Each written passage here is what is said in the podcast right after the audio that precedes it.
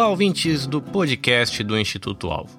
Eu sou o Carlinhos Velarongo, editor desse podcast, e apesar de eu não ter toda a simpatia do Marcos Soares, eu tô aqui para dizer para você que neste episódio você vai receber um recorte de um bate-papo que o Marcos teve com o pastor Josimar Júnior da PIB de Piracicaba. Isso faz parte de uma série de conversas que o Marcos tem tido em lives nas redes sociais para falar um pouquinho sobre assuntos relativos à origem da Bíblia e de como estudá-lo. Quero lembrar você também de que na descrição deste podcast você vai encontrar um link para você poder se inscrever no curso Bíblia Simples Online. Uma maneira legal aí, prática, que você pode usar o seu smartphone, o seu tablet ou mesmo o seu computador para você crescer no seu conhecimento da Bíblia. É isso, eu fico por aqui. Um bom episódio para você. Instituto Alvo Podcast. E aí, pastor Josimar? E aí, mestre? Então, eu quero apresentar a vocês, antes de a gente começar a conversar aqui, o nosso querido professor de hoje, pastor Josimar de Assis Roque Júnior. Ele, ele, falou para apresentar só como, só como pastor da PIB. Ele é um dos pastores aqui da Primeira Igreja Batista de Piracicaba, mas na realidade ele tem um currículo mais extenso do que isso. Eu vou, vou chamar atenção aqui só naquilo que tem mais diretamente a ver com o que a gente vai falar aqui, que é o fato dele ter sido, durante alguns anos, depois você pode falar melhor sobre isso, professor da Faculdade Teológica de São Paulo, né, ligada lá à Convenção Batista do Estado, certo? Certo. Quanto, quanto tempo você deu aula lá? Eu tenho aula quatro anos e meio, mais ou menos. Aí eu vim para o interior. E a sua formação em teologia se deu nessa mesma faculdade, se não estou enganado, né? É, eu tenho a formação tanto em teologia quanto em mestrado lá na Faculdade Teológica Batista de São Paulo. Não sou mestre igual você, porque mestre é quem ensina o tempo todo, né? Tenho só o grau de mestrado, você que é o mestre aí da, da turma. Não, não na, na, realidade, sejamos, sejamos sinceros, a gente, já, a gente já conversou várias vezes sobre isso. O, o, o, o pastor Josimar é um, é um professor na acepção da palavra, né? Não tem uma aula que você assista com ele que você não sai pensando alguma coisa ou com a pulga atrás da orelha. Significa que o professor que faz pensar, né? Então isso é, isso é muito interessante. Se você quiser fazer mais alguma, alguma introdução aí pessoal, fique à vontade, pastor. Hum, eu só penso que oportunidades assim são para nos ensinar, para nos humilhar, né? Para a gente perceber como a gente ainda tem muito que crescer. Estou aqui como aluno, não como como professor. Vim aqui para aprender junto aí. Se a gente parar de, parar de aprender, aí o negócio fica complicado, né?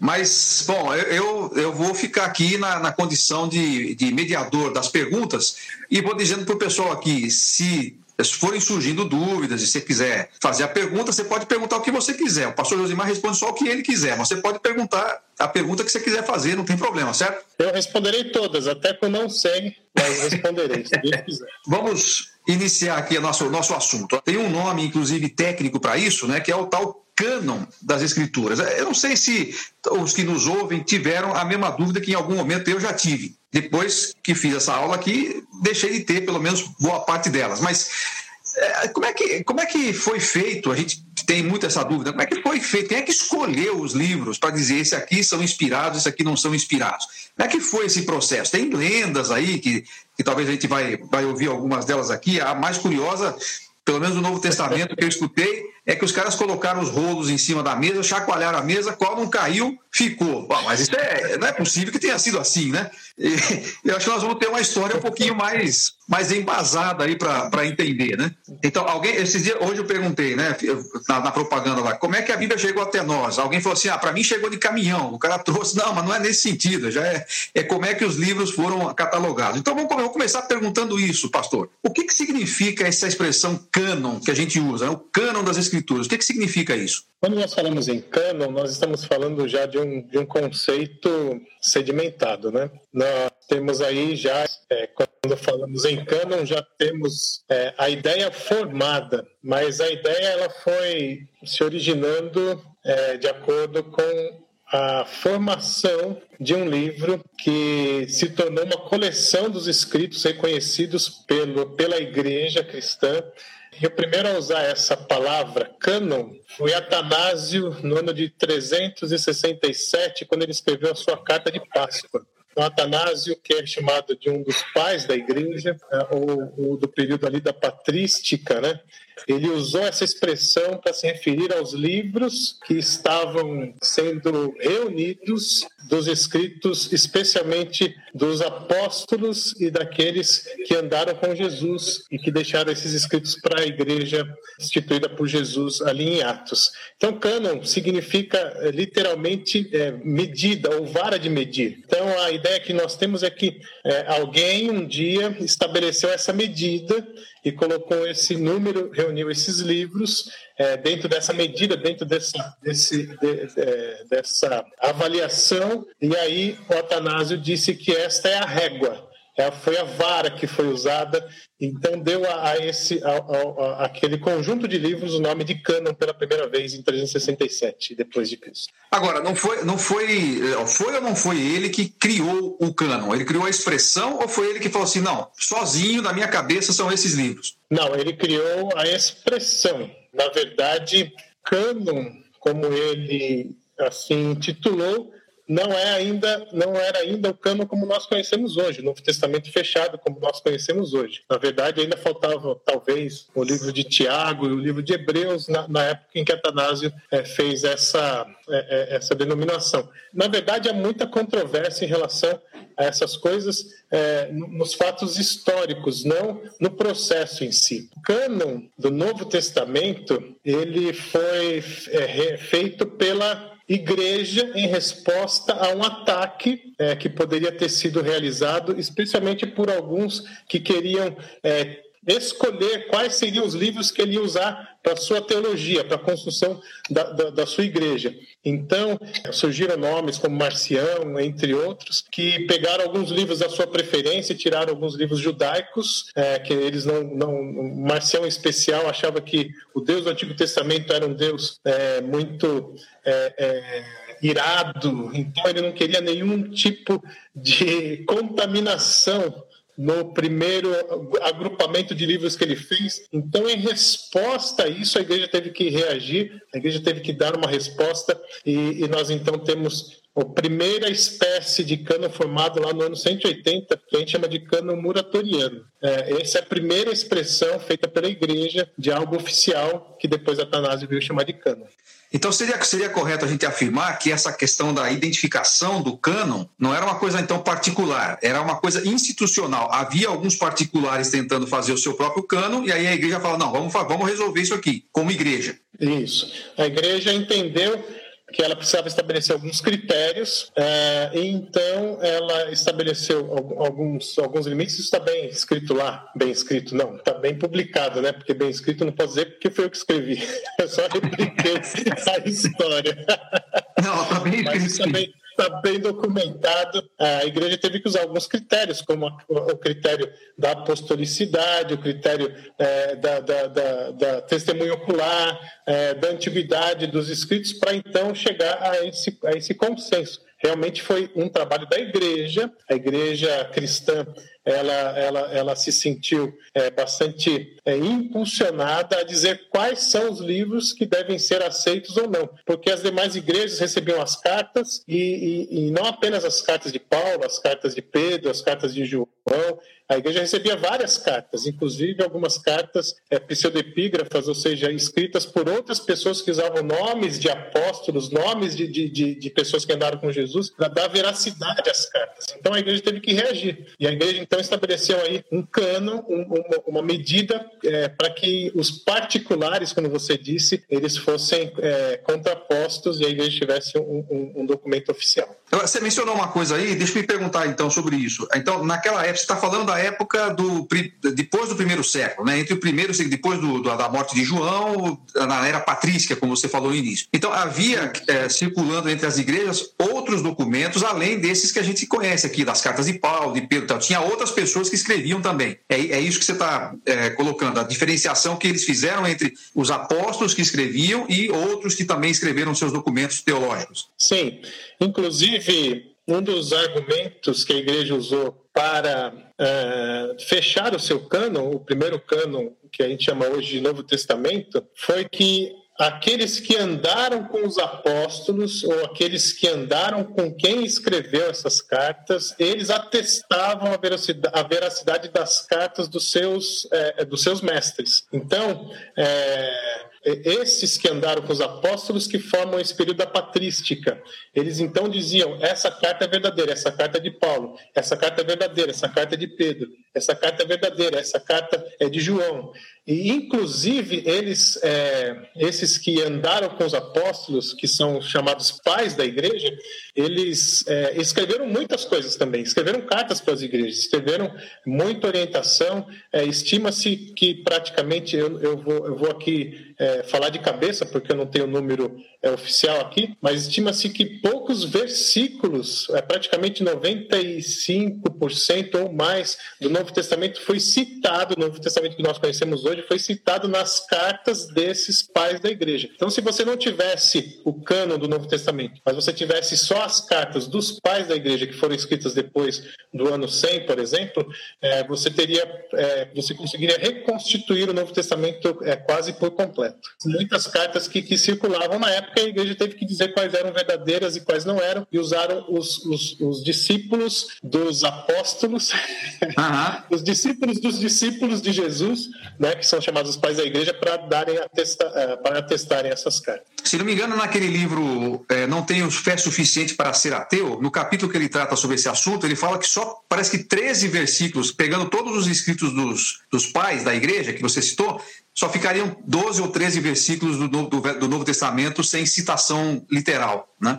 que, que é como você disse. Agora, tem uma pergunta aqui que apareceu, é, e se me permite sair. Bom, não, não, vou sair aqui do roteiro, mas tem a ver. O Alberto está perguntando, o Alberto Santos, ele está perguntando se é, qual era essa igreja que tem aí por volta do ano 180? Qual era essa igreja? Já, já havia essa, essa profusão de denominações?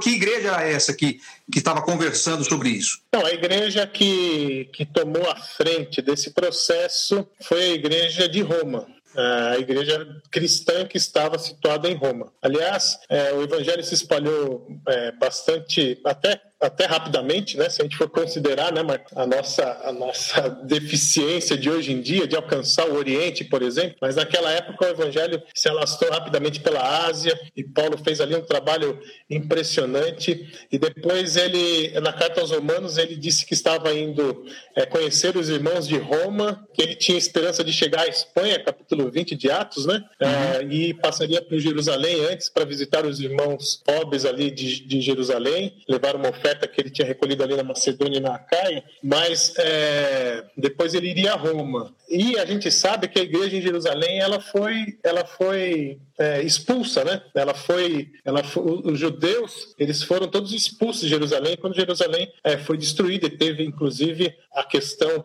da destruição novamente do templo e houve a diáspora judaica. Então a igreja que se fortaleceu foi a igreja de Roma. É, nós temos aí relatos de que essa igreja ela acabou se estruturando porque ela é era a igreja da capital. Geralmente a igreja da capital é a uhum. igreja que acaba né, ficando mais mais fortalecida até os dias de hoje. Então não era uma denominação, era uma igreja ainda é, novel, uma igreja ainda é, tentando entender o que, que ela estava é, fazendo. Né? Nós só tivemos é, a instituição da igreja oficial é, depois do ano 300, lá com Constantino. Então, essa igreja era a reunião dos salvos, como diz lá em Atos, que se, se uniam para louvar a Deus, para, para o ensino, para o repartir dos pães, é, do pão. E, e, e, essa igreja de Roma assumiu é, essa, essa, essa a liderança para formar esse cânon chamado cânon moratoriano. Né? Quer dizer, havia, né, havia nessa, nessa igreja, que era, era, era a igreja cristã, né? não, era, não, era, é, não era uma igreja denominacional, era a igreja cristã, dos, dos discípulos dos apóstolos, que inclusive tinha ali os seus escritores também, os seus teólogos também.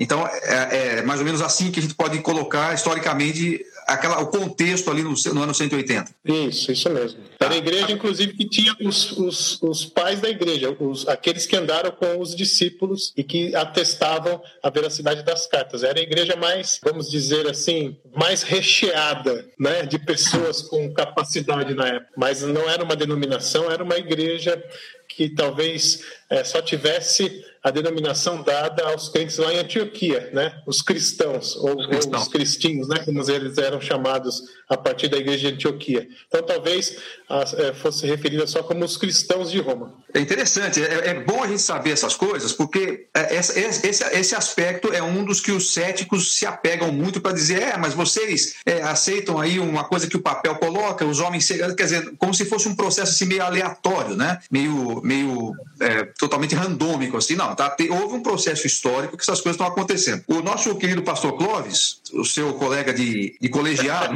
e meu, meu cunhado.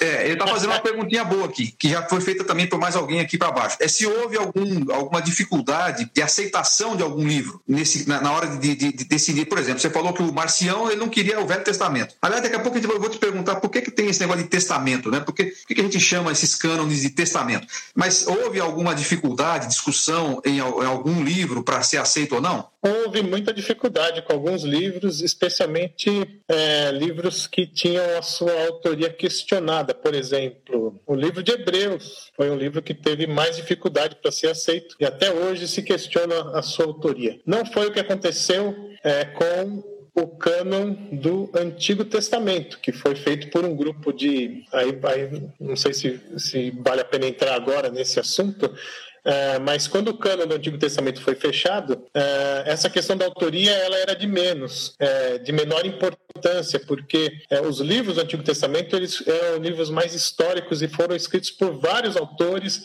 durante muitos anos. Então é, essa é uma questão que não era muito levada em conta quando foi escrito o Antigo Testamento, quando foram escritos os livros do Antigo Testamento. Agora, é, a questão do Novo Testamento, ela tinha muito a ver, é, especialmente com a questão da autoria. Então, Hebreus teve alguma dificuldade, Tiago teve alguma dificuldade. Foram livros, foram livros que foram é, aceitos, é, confirmados mais lá pelo ano 500, 530 mais ou menos, é, mas que a, a reforma ajudou muito a fechar esse, esse, essa questão, né? A reforma é agora, 1500, então, é, 1517. Então, é, isso aqui é, é, muito recente, né? É, é, é, na verdade, essa discussão, ela, ela realmente se alonga. Agora, eu fico, eu fico numa situação muito, como eu posso dizer, desconfortável com as pessoas que dizem, ah, esse é, é, é, um processo feito por homens, e aí a pessoa, você pergunta, mas quem disse isso? É, disse foi um homem. Então, assim,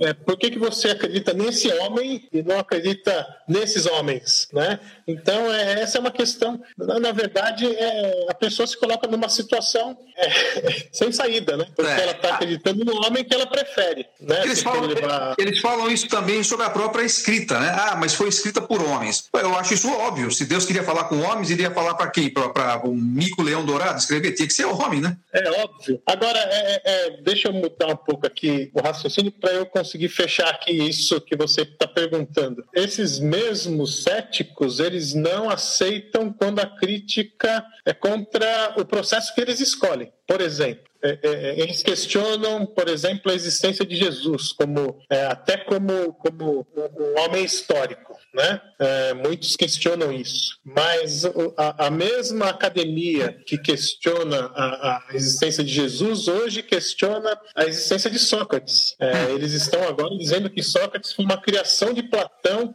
para fazer o contraponto do seu pensamento filosófico, né? Que que Sócrates, na verdade, ele não existiu. Então Platão e Xenofonte eram filósofos que eh, trabalharam na mesma época e eles isso, então Platão criou a figura de Sócrates para ele conversar com ele mesmo. Então, como Platão ele dizia uma coisa e como Sócrates ele dizia outra coisa. Na verdade, não existe nenhum livro de Sócrates. Só existem citações de Sócrates é, na literatura de Platão e de Xenofonte. Aí as pessoas falam assim, não, mas aí não vale porque aí Sócrates é real. Então é, é assim, é uma argumentação muito é muito pessoal e muito e muito sensível, né? Então. É, e que, e que denota, assim, uma, uma, uma, uma, escolha naquilo que eu vou acreditar, né? Isso aqui eu acredito, isso aqui eu não quero acreditar. Até porque, eu quero, bom, é, não, é, não é exatamente aqui o nosso assunto, mas aí me faz pensar isso, né? É, os escritos do Sócrates ou do Platão ou do, desses outros aí não mudam a minha vida. Agora, a Bíblia muda, então aí eu prefiro esco escolher qual que eu vou acreditar, né? Agora, falando a, falando a respeito desse negócio de testamento, por que, que a gente chama é, Novo Testamento e Velho Testamento? Por que, que nós damos esses dois nomes? Nomes aí. Inclusive, tem alguns que, que criticam isso, né? É, a Bíblia não tem esse negócio de testamento. Não, mas a gente, alguém começou a chamar. Por que, que a gente chama assim? É, a questão do, do testamento é uma questão é, relacionada às alianças, né? Nós temos a antiga aliança, que é a aliança mosaica, e a nova aliança, que é a aliança instituída é, por Jesus. É, é, é, o testamento significa exatamente o cumprimento da promessa. Quando Hebreus lá, Hebreus 9, de 15 a 18, diz que Cristo é o mediador da nova aliança e o testamento ele só tem valor até em, em, o, testamento ele, ele, ele é cumprido quando é, é, há a morte né, de alguém. É, ele diz que ele veio para cumprir o testamento antigo e iniciar um novo testamento, ou cumprir a aliança antiga e iniciar uma nova aliança. Por isso nós temos essa separação entre o Antigo Testamento, que a gente pode chamar também de Antiga Aliança, com o cumprimento com a morte de Jesus, toda a aliança foi cumprida, todas as promessas que Deus deixou nesse testamento nessa herança é, foram cumpridas em Jesus e aí deu-se início a uma nova aliança, uma aliança que a gente chama de Novo Testamento, Nova Aliança em Cristo, né? Aliás, em Hebreus, Jesus diz que é, a primeira aliança também foi marcada com sangue, né? É, sangue Sim. de bodes e, touros e tal. E, e, a segunda aliança com o seu sangue, é o que o autor de Hebreus diz, com o sangue de Cristo. Então, essa questão de testamento tem a ver com essa, com essa é, mudança, não sei se podemos chamar mudança, mas é dessa, dessa nova ordem nas coisas que Jesus institui quando chega. Sim, com certeza. E o cumprimento da aliança, né? Toda aliança que estava no Antigo Testamento que era a antiga aliança, foi cumprida em Jesus Cristo. Então, aquele testamento perdeu é, a sua eficácia. Agora nós temos é, um, um, uma nova aliança, um novo testamento para aguardarmos que vai ser totalmente cumprido quando Jesus voltar ele perdeu a eficácia, mas não perdeu a importância, porque o Novo Testamento é baseado, é, ele é alicerçado no Antigo. Né? Se ele é a promessa, se Jesus é o cumprimento da promessa, é, não se pode abrir mão da antiga aliança, é, no sentido de entendermos o, o, como é o cumprimento em Cristo nessa nova aliança. Mas ele já está, é, como, se, como pode se dizer, o testamento que é lacrado até que a pessoa é, que é o cumpridor é, da, da, daquilo que está escrito ali morre, ele então já foi aberto, já está revelado, e aí nós temos agora é, o Novo Testamento que vai ser finalizado aí com a volta do Cordeiro, e nós estamos aí ansiosos por isso. É isso aí. Aliás, quando se dá essa volta, que acontece antes ou depois, é um, é um motivo para uma, a gente pode fazer uma live dessa uma hora, mas deixa isso para lá, por enquanto. o Cordeiro vai voltar. Isso dá, isso dá, muito pano para manga, cara.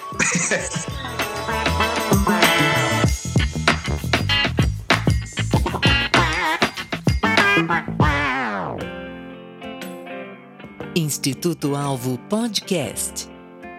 Já que nós falamos do Antigo Testamento, é, talvez fosse o momento de perguntar então. Você estava falando no começo aí sobre a organização que teve do Novo Testamento, né? Aquele, aliás, você falou uma coisa do, do, do tal do Marcião, né? Que rejeitou o Antigo Testamento porque achava que era um Deus muito bravo lá. Você sabe que tem gente até hoje, né? Os, os protestantes brigaram tanto para ter 66 livros, a gente só quer estudar os evangelhos. O resto do Velho Testamento a gente não quer, não. Tem, tem gente que fala assim para mim: ah, não, Deus está muito bravo lá. Parece que ah, eles, eles têm uma ideia de um Deus meio bipolar, né? Um Deus bravo no Velho Testamento e, e bonzinho no, no, no Novo e coisa assim. Mas na verdade não é bem isso, né?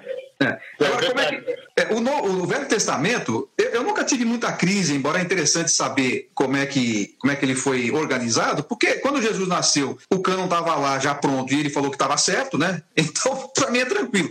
Mas é muito, é muito importante, talvez, a gente entender como é que foi feito isso. Porque, bom, quem que organizou isso? Em que época foi? Conta um pouquinho para nós dessa, dessa história aí da, da organização do, do, Velho Testamento, que é bem interessante. O, antigo, o antigo o Velho Testamento, né? É, ou a Velha Aliança, é, é, é ela, é ela é confirmada por Jesus, pelos apóstolos, pelos escritores do Novo Testamento. Eles não têm também nenhuma crise em relação a isso. Muitas vezes eu já vi você falar sobre isso, de pessoas que questionam sobre Jó como personagem histórico. Mas o Novo Testamento fala de Jó. Então, né? Não, não existe nenhuma crise. A crise é nossa, que, que nossa não, é, a crise é da, da modernidade. Para nós não, não, existe nenhum problema. Ah, mas Noé existiu.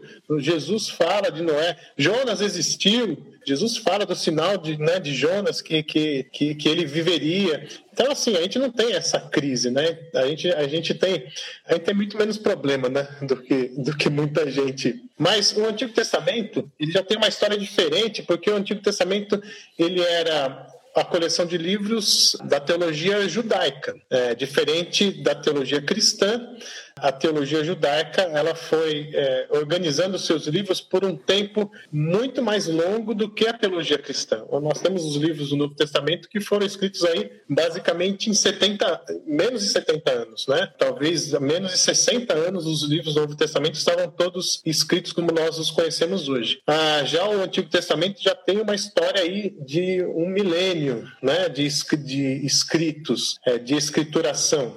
Por isso, a questão de vários autores, eles vão continuando a história de acordo com, com como ela vai acontecendo. Isso é muito nítido no livro dos reis, quando os, os reis vão morrendo e, e, a história vai sendo registrada. Isso está registrado nos livros dos reis e tal e tal. Então, a gente tem é, é, é uma dinâmica diferente. Agora, alguns dizem que foi Esdras é, que foi o primeiro a compilar um cânon dos escritos aceitos pelos judeus. É, talvez lá uma referência lá em Esdras 7, versículo 10, versículo 14, quando ele levanta para ler ali os livros, né? Talvez ali haja uma, uma, uma, ideia de que ele tenha trabalhado nisso. Mas isso também não, não tem um consenso. O que nós é, sabemos pela, pela história é que quando Alexandre o Grande ele, ele resolveu reunir toda a cultura debaixo é, do véu helenístico, né? Alexandre o Grande era um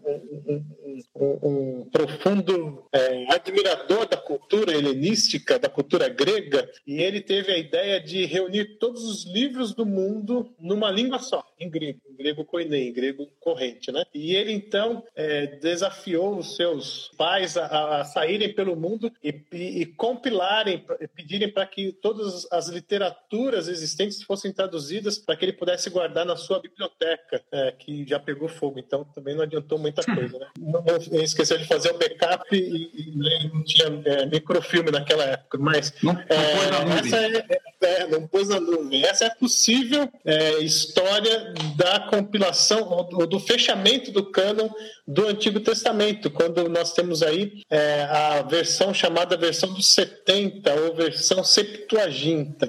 E aí existe muita lenda ao redor dessa história aí. Na verdade, era chamada de versão dos, dos 70, porque 72 é, anciãos, seis anciãos de cada tribo de Israel, então 12 vezes 6, se não me engano, ainda é 72, desde aquela época até agora. Desde aquela época. E eles então, é, eles então sentaram para reunir essa obra que Alexandre pediu para ser traduzida como a obra da fé dos judeus. Alexandre queria que na sua biblioteca tivesse uma obra daquilo que os judeus criam. Então, é, houve esse trabalho aí com esses 72 anciãos, é, seis escribas de cada tribo de Israel, e completaram essa tradução. Mas aí vem as lendas, né?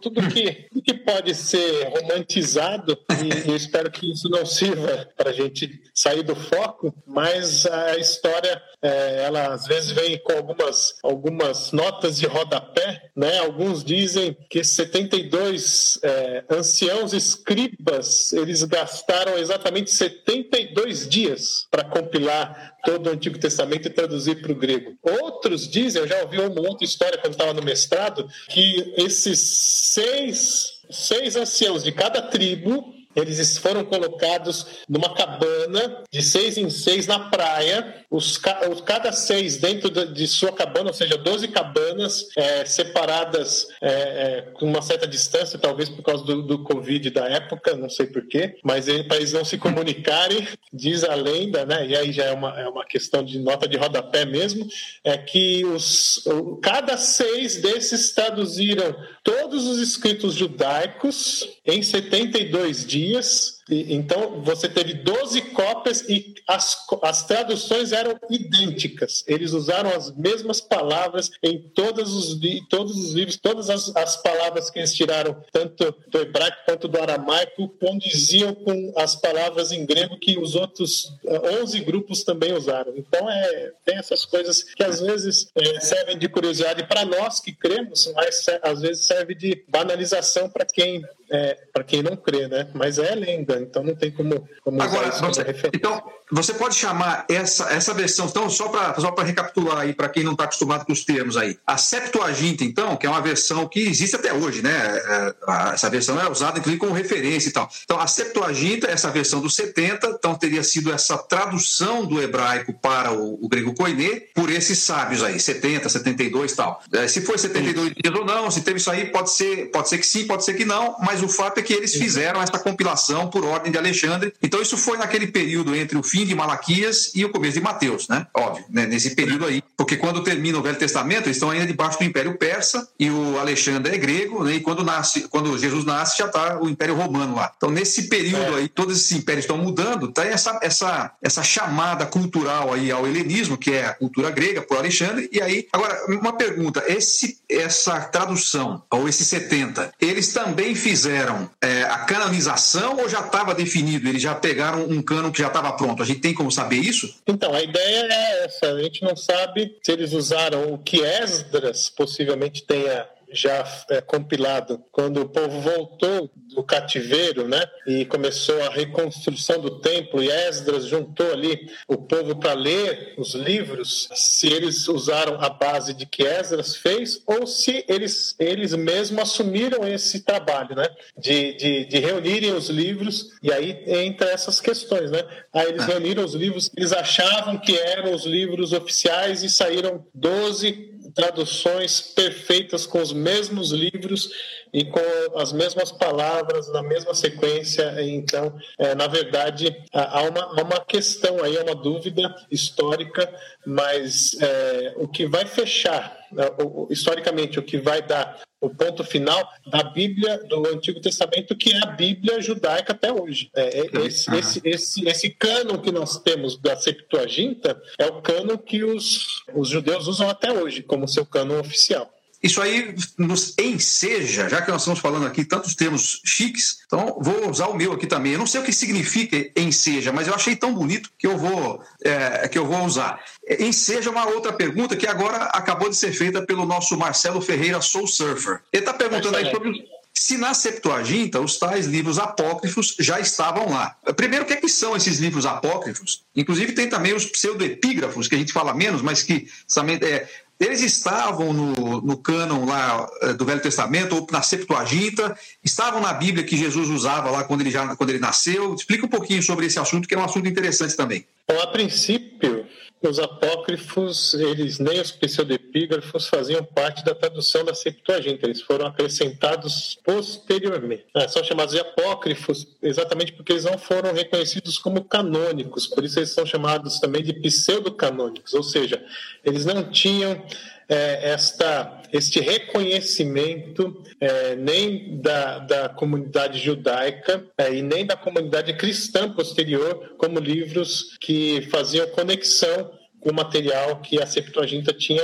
tinha é, compilado. Na verdade, é, houve muita. É, é, é nesse período que a gente chama de período interbíblico, né, entre o Antigo Testamento, entre Malaquias e lá Mateus. Aliás, eu estou até aqui com, com Malaquias, aqui, capítulo 4, versículos 6, 5 e 6. É muito interessante porque uh, o último livro do Antigo Testamento já faz referência ao primeiro livro do Novo Testamento uh, na pessoa de Elias. Né? Ele disse: Vejam, enviarei vocês o profeta Elias antes do grande e temível dia do Senhor. Ele fará com que os corações dos pais se voltem para os seus filhos e os corações dos filhos para seus pais. Do contrário, eu virei e castigarei a terra com maldição. O último versículo do Antigo Testamento aponta para João Batista. Houve um silêncio nesse tempo, um silêncio canônico mas não houve um silêncio de Aliás, aliás, diga-se de passagem, houve muita, muita literatura histórica escrita, é, literatura de conhecimento, mas diga-se de passagem, foi o período onde houve a maior é, é, proliferação de literatura apocalíptica. Quem vai fazer aí o seu trabalho, o seu curso, seu mestrado, doutorado na área de Apocalipse, se não considerar os escritos apocalípticos dessa época, chamados apócrifos, é, ele, ele, ele, ele não tem é, validação na sua tese. Por quê? Porque muito foi escrito. E esses escritos, então chamados apócrifos, porque eles não são canônicos, na verdade, eles têm é, a falta da autoria ou a falta da consideração de que essa autoria seja uma autoria inspirada, é, eles, eles não foram acrescentados a princípio, mas com o passar do tempo eles acabaram sendo acrescentados por alguns. À sua coleção de livros, né? Como a gente disse, o cânon é uma coleção de livros, uma coleção de livros em que se crê. Então existe o cânon cristão, existe o cânon é, é, é, muçulmano, existe o cânon né, das diversas das diversas religiões. Essa coleção de livros é, hoje nós chamamos de cânon é, dando extensão naquela expressão vara de medir. É, então, algumas dessas religiões é, vão acrescentando às suas coleções aqueles livros que ela acha que devem ser acrescentados. Os pseudepígrafos são livros também que foram rejeitados, é, porque foram livros que, é, na tentativa, alguém escreveu usando o nome de outra pessoa. Agora, é, o termo apócrifo ele só foi usado por Jerônimo no quinto século. Então, a, nessa, a gente está falando. Veja, às vezes a nossa conversa é uma conversa anacrônica, o Marcos.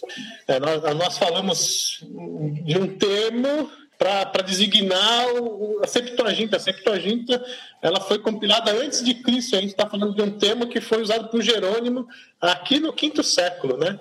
Quer dizer, é, basicamente o que está dizendo é, lá na época que a Septuaginta estava sendo feita, ninguém nem falava essa expressão apócrifo. Nem existia essa expressão é, de maneira registrada, né?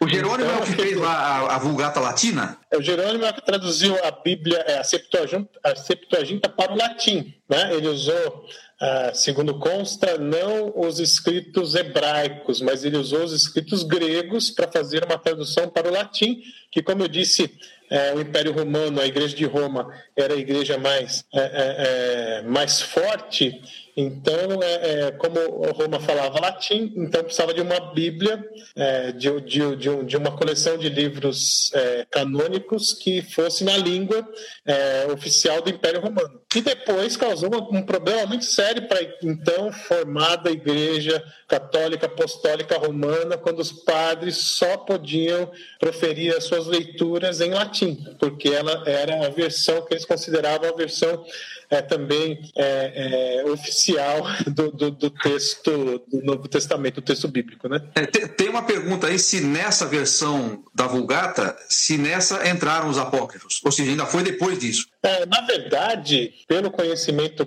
pelas, pelo conhecimento histórico que eu tenho, é, Jerônimo foi muito pressionado para acrescentar livros apócrifos já na Vulgata. Pelo que eu me lembro, é, Jerônimo não estava tá muito contente com isso, não. E eu não, não, não sei se ele foi convencido ou se ele foi forçado, mas os livros apócrifos eles só são reconhecidos lá é, nos escritos do, do, tanto do Antigo Testamento é, quanto do Novo Testamento, é, depois do Concílio de Trento, 1536, mais ou menos, né? É, é quase como, uma, seria quase como uma, uma resposta ao movimento protestante, talvez? Tem alguma coisa a ver com isso ou não? Muito a ver com isso, porque na verdade ali no Concílio de Trento uma das questões que se que se discutiu, isso também é muito interessante, não está não tá nesse capítulo, senão também ia sair do objetivo. Mas o que se discutiu muito no Concílio de Trento é que a Bíblia pertence à Igreja é, e no caso quando eles dizem isso é a Igreja católica apostólica romana. Eles eram os detentores, eles se diziam os detentores. Já que o Papa é a continuidade da apostolicidade de Pedro, então, decidiu-se no Concílio de Trento que a palavra oral proferida pelo Papa e depois registrada alcançava o mesmo valor da palavra escrita no cânon. Então a igreja começou a a igreja continuou o cânon a partir do Concílio de Trento. Por isso que nós falamos da questão da, da infalibilidade papal, né? É, porque a partir de, de, desse entendimento, o que o Papa diz, o que o Papa é, é, é profere, ela tem o mesmo valor do cânon. mesmo valor das escrituras. Então foi nesse concílio em que foi dito quais livros é, que eram é, que, que faziam parte da, da, Bíblia que nós entendemos hoje como a Bíblia católica e quais não eram. Para nós, veja bem, Marcão, para nós, nós chamamos de apócrifos e pseudepígrafos. Para a Igreja Católica, não, eles são canônicos sem são problema canônicos. nenhum. Eu vou te confessar um pecado aqui em público, mas não me, não me exclua por enquanto, tá? Me dê uma chance de, de me defender no concílio. É, eu leio cada, é. cada semestre, eu mudo a versão da Bíblia que eu vou usar, né, para fazer a minha leitura diária. E nesse começo de ano, já tinha passado quase todos, assim, eu tinha aqui e tal, eu peguei a Bíblia de Jerusalém Jerusalém e nunca tinha lido os apócrifos. Então, assim, como eles não são canônicos, eu, eu faço o meu devocional nos livros bíblicos e depois eu dou uma lidinha nos outros, né? Para Deus não pesar a mão, porque aí sai fora ali do meu. Mas é interessante, como história é interessante, só que tem uns negócios meio esquisitos. Não é o nosso assunto aqui, não vai dar para a gente falar disso. Talvez a gente marque uma outra, se você tiver disponibilidade, uma outra conversa dessa, só para falar sobre isso, porque é interessante. Tem uns negócios lá, o cara que ora pelos, pelo soldado que morreram, tem uns negócios meio esquisitos lá. A tradução da Bíblia de Jerusalém é uma excelente tradução. Eu estou gostando, estou gostando de, alguns, de algumas expressões que, ele, que eles usam, então bem interessante mesmo. Mas é, depois a gente vai falar mais sobre isso, talvez numa próxima, porque eu queria fazer uma última pergunta. Afinal de contas, essa Bíblia que a gente tem na mão hoje, ela é confiável? É uma base confiável para a nossa fé?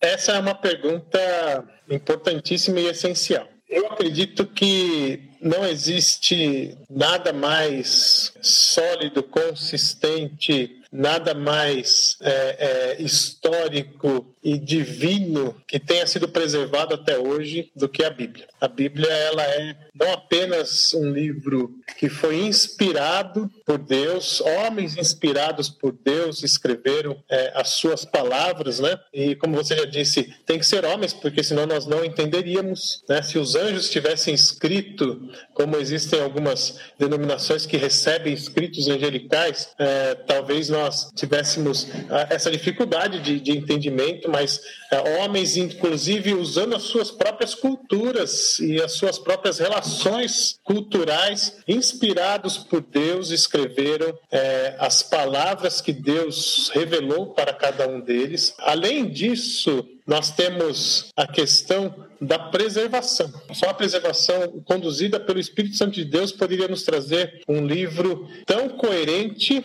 tão completo e tão inequívoco quanto a Bíblia. Estava lendo hoje até a questão é, de, da Ilíada e Odisseia, que é um livro cantado aí também por esses que questionam a Bíblia, exaltado, que talvez Homero nem tenha é, existido e que talvez fosse até uma mulher.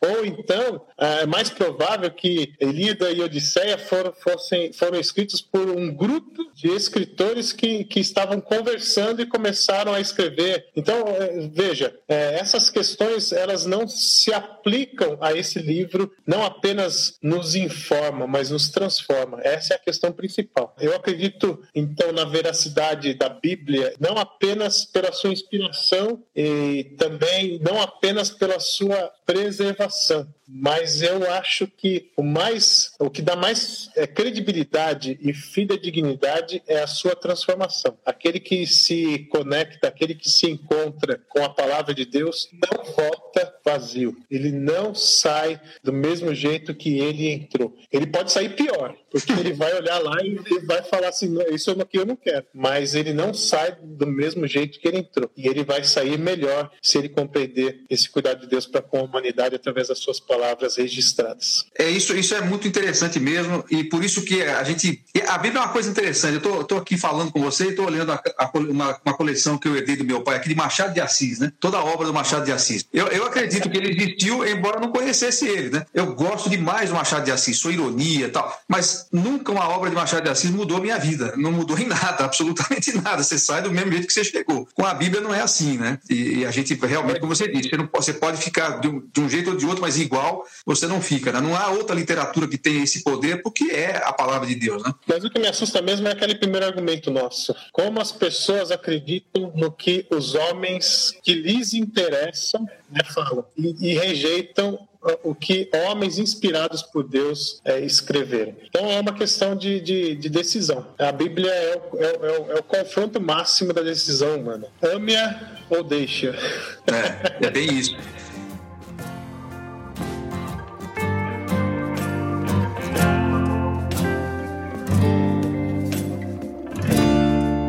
Instituto Alvo Podcast.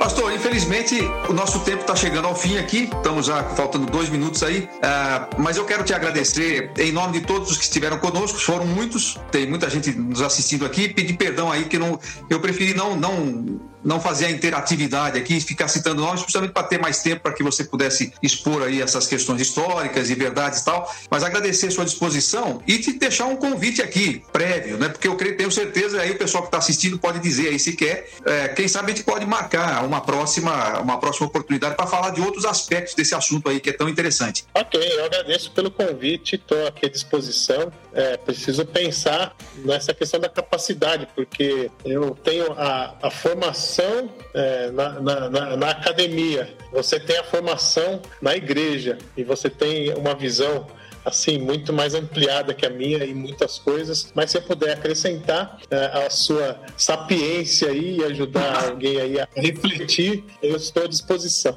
Então tá bom. Então, certamente vamos, vamos ter esse tempo. Espero que seja independente do fim desse negócio aí, que já tá, já tá passando da hora de acabar com isso, mas eh, independente disso, agora a gente descobriu ferramentas que podem nos conectar com tantas pessoas em tantos lugares. Você está falando aqui, eu já te falei no começo, você está falando com gente aqui no Brasil, que eu, que eu tenha visto, pode ser ser que tenha outros. Em Portugal e nos Estados Unidos, sem sair de casa. Aliás, eu vou pregar, eu vou pregar em três igrejas no final de semana, sem sair de casa. Eu nunca fui tão convidado para pregar fora sem sair de casa. Nunca tinha acontecido isso, viu? Muito bom. Então tá bom. Mas Pastor, muito, pelo convite. Muito obrigado aí por repartir conosco esse tempo. Pessoal que nos assistiu aí, muito obrigado e até breve. Deus abençoe. Tchau, tchau. Amém.